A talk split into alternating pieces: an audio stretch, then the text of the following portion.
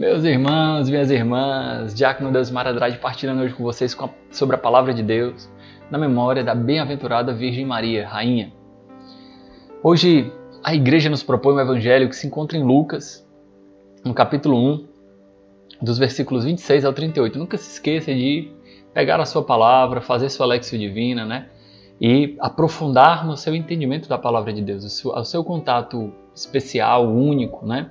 pessoal, é insubstituível. Por isso, com o coração atento, vamos nos abrir ao que o Senhor quer nos falar hoje. O Senhor esteja convosco, Ele está no meio de nós. Proclamação do Evangelho de Jesus Cristo, segundo Lucas. Glória a vós, Senhor. Naquele tempo, o anjo Gabriel foi enviado por Deus a uma cidade da Galiléia chamada Nazaré, a uma virgem, prometida em casamento a um homem chamado José. Ele era descendente de Davi e o nome da virgem era Maria. O anjo entrou onde ela estava e disse: Alegra-te, cheia de graça. O Senhor está contigo. Maria ficou perturbada com essas palavras e começou a pensar qual seria o significado da saudação. O anjo então disse-lhe: Não, tenha, não tenhas medo, Maria porque encontrastes graça diante de Deus. Eis que receberá, conceberás e darás à luz um filho, a quem porás o nome de Jesus. Ele será grande, será chamado Filho do Altíssimo, e o Senhor Deus lhe dará o trono de seu pai. Ele reinará para sempre sobre os descendentes de Jacó, e o seu reino não terá fim. Maria perguntou ao anjo: Como acontecerá isso, se eu não conheço homem algum? O anjo respondeu: o Espírito virá sobre ti, e o poder do Altíssimo te cobrirá com a sua sombra. Por isso o menino que vai nascer será chamado Santo, Filho de Deus. Também Isabel, tua parenta, concebeu um filho na velhice. Este já é o sexto mês daquela que era considerada estéril, porque para Deus nada é impossível. Maria então disse: Eis aqui a serva do Senhor, faça-se em mim segundo a tua palavra. E o anjo retirou-se. Palavra da salvação Glória a vós, Senhor. Meus irmãos, que interessante, né? Hoje a igreja, a igreja celebra na sua liturgia a memória de Nossa Senhora Rainha, ou seja, a Virgem Maria como aquela que, abaixo de Deus, está acima de todas as criaturas. A igreja ensina que existe um abismo infinito entre Deus e Maria, porque Deus é Deus, né? o seu ser é Deus, é divino, né? é eterno. E a Virgem Maria é uma criatura, isso é, isso é muito claro para nós católicos.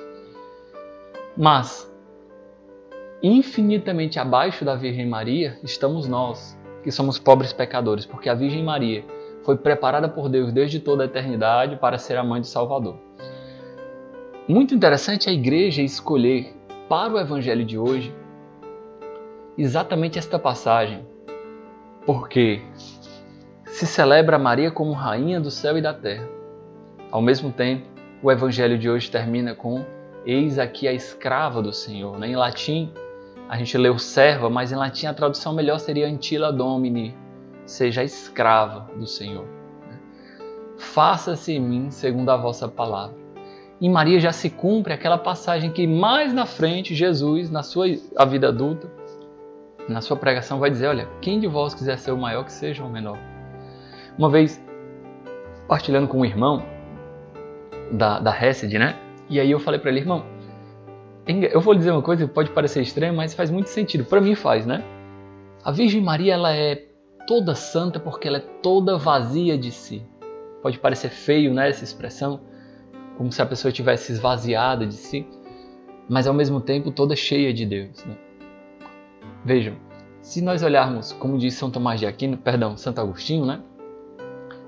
Santo Agostinho diz que se nós tirarmos a graça de Deus do homem, o que sobra no homem, o que resta no homem é só o seu fundo mal. Entende? De fato, a Virgem Maria não tinha esse fundo mal por consequência do pecado, né? Que não veio de Deus, mas veio da nossa própria humanidade corrompida. A Virgem Maria não tinha isso. Então a Virgem Maria ela era vazia de si, toda cheia de Deus. É por isso que nós temos tanta confiança em nos consagrarmos à Virgem Maria, por exemplo, em rezarmos a Virgem Maria, porque é impossível para ela querer algo que não seja plenamente a vontade de Deus. Biblicamente, onde é que se encontra isso? Nessa passagem de hoje. Um anjo, vejam bem, o anjo, esse personagem bíblico, por assim dizer, né? ele é o mensageiro de Deus, mas propriamente falando, ele é a própria presença de Deus, né? Tanto que no Antigo Testamento, a gente vai ver isso no livro do Gênesis, Abraão vai se prostrar diante dos anjos.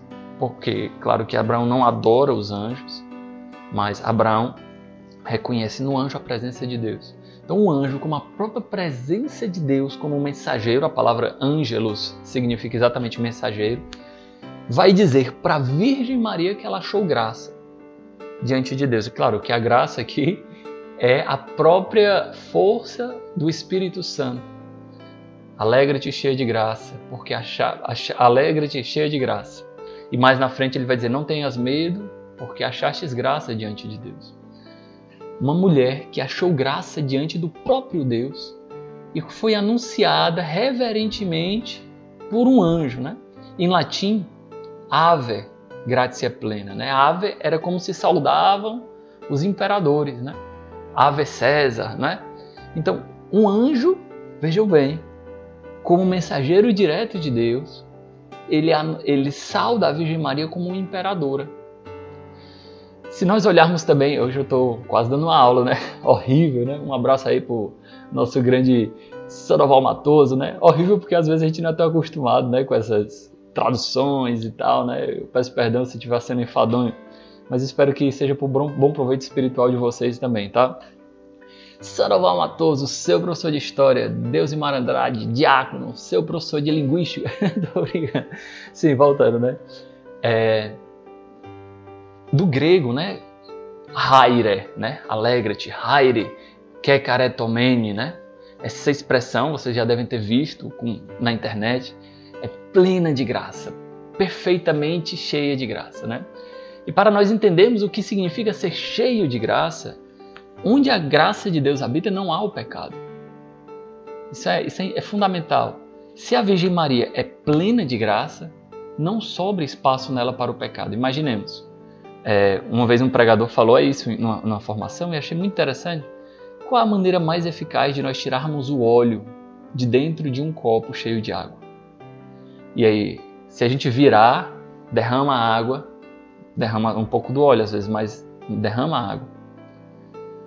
A maneira mais eficaz de tirar o óleo de dentro desse copo é encher aquele copo de água.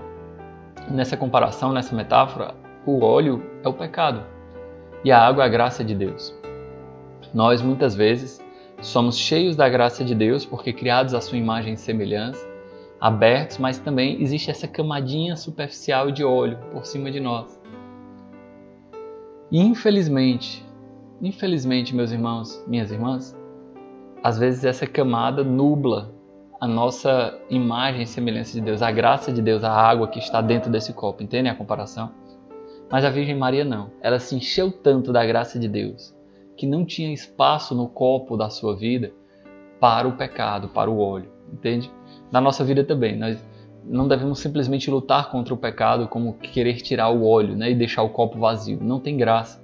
É necessário que nós preenchamos nossa vida de um grande amor. Né? Dom José Antônio, nosso bispo, também nos ensinou uma coisa muito bela, né? Como existe às vezes um terreno baldio que é o nosso coração abandonado ao peso dos nossos próprios pecados e cheio de ervas daninhas, não é? Como é que seria a melhor forma de nós ajeitarmos esse terreno?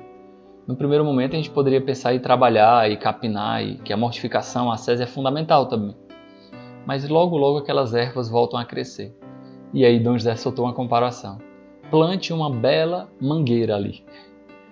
Olha que interessante.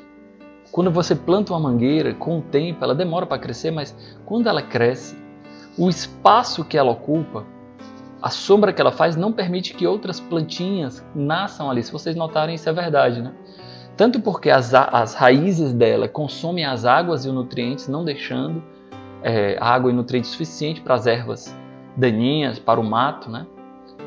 Como também a sombra dela impede que essas, essas ervas, esse mato se alimente, né?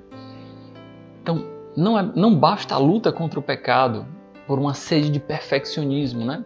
É encher o coração de um grande amor. E é isso que a Virgem Maria fez. Ela tinha seu coração plenamente preenchido por um grande amor. Hoje, celebrar a Virgem Maria como a rainha É reconhecer que também ela é dona da nossa vida, porque se nós reconhecemos Jesus como Rei e Senhor do universo, nós precisamos concomitantemente reconhecer a Virgem Maria como a rainha, porque a mãe de um rei é uma rainha. Vejamos, isso é muito profundo quando nós lemos em Hebreus, capítulo 10, versículo 5, né?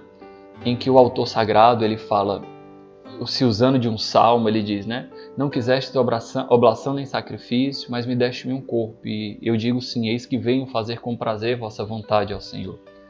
Então, usando-se desse salmo, o, o autor sagrado imagina o diálogo do filho com o pai antes da encarnação. Esse sim que o filho dá para o pai para se encarnar, ele tem que ter sido concomitante, ou seja, na mesma hora que o sim de Maria. Porque o, o filho, claro, o filho é um sim eterno para o pai, mas no tempo, na encarnação, ele só pode ter acontecido junto com o sim de Maria. Porque como é que Deus iria se encarnar se não houvesse o sim de Maria. Claro que isso não mostra que a Virgem Maria é mais importante como uma condição para a salvação, não, mas mostra o lugar privilegiado que ela tem no plano salvador. Essas graças que Deus concedeu à Virgem Maria foram correspondidas pela mesma Virgem Maria. E é por isso que nós podemos amar a ela e honrar a ela como nossa mãe Senhora. Glória ao Pai, ao Filho e ao Espírito Santo, como era no princípio, agora e sempre. Amém. A nossa proteção está no nome do Senhor, que fez o céu e a terra. O Senhor esteja convosco, Ele está no meio de nós. Pela intercessão da bem-aventurada Virgem Maria, Mãe e Rainha da Igreja e do Universo, abençoe-vos Deus Todo-Poderoso, Pai, Filho e Espírito Santo. Amém.